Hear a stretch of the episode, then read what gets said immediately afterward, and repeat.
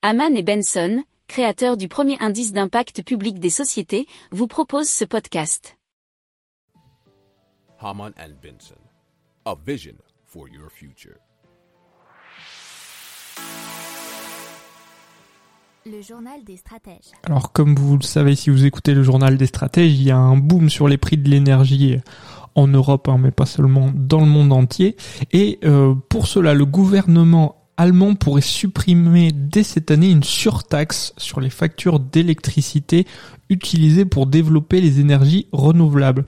Le but c'est d'alléger la pression de la hausse des coûts de l'énergie sur les millions de ménages et c'est ce qu'a déclaré le coprésident du Parti social-démocrate, le SPD, Lars Klingbell. Alors la surtaxe a été réduite de 43% depuis le 1er janvier, mais devrait toujours coûter alors au ménage allemand 222 euros en moyenne cette année. Alors il faut savoir que quelques 4,2 millions de ménages allemands vont voir leur facture d'électricité augmenter en moyenne de 63,7% cette année.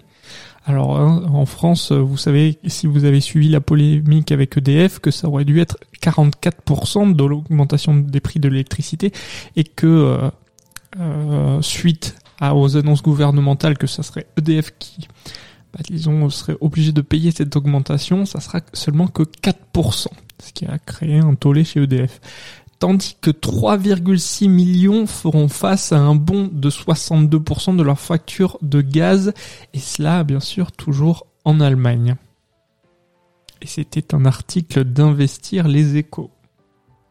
Si vous aimez cette revue de presse, vous pouvez euh, vous abonner gratuitement à notre newsletter qui s'appelle La lettre des stratèges, LLDS, qui relate, et cela gratuitement, hein, du lundi au vendredi, l'actualité économique, technologique, énergétique, mais aussi de l'hydrogène, et puis de tout ce qu'on trouvera super intéressant pour votre vie.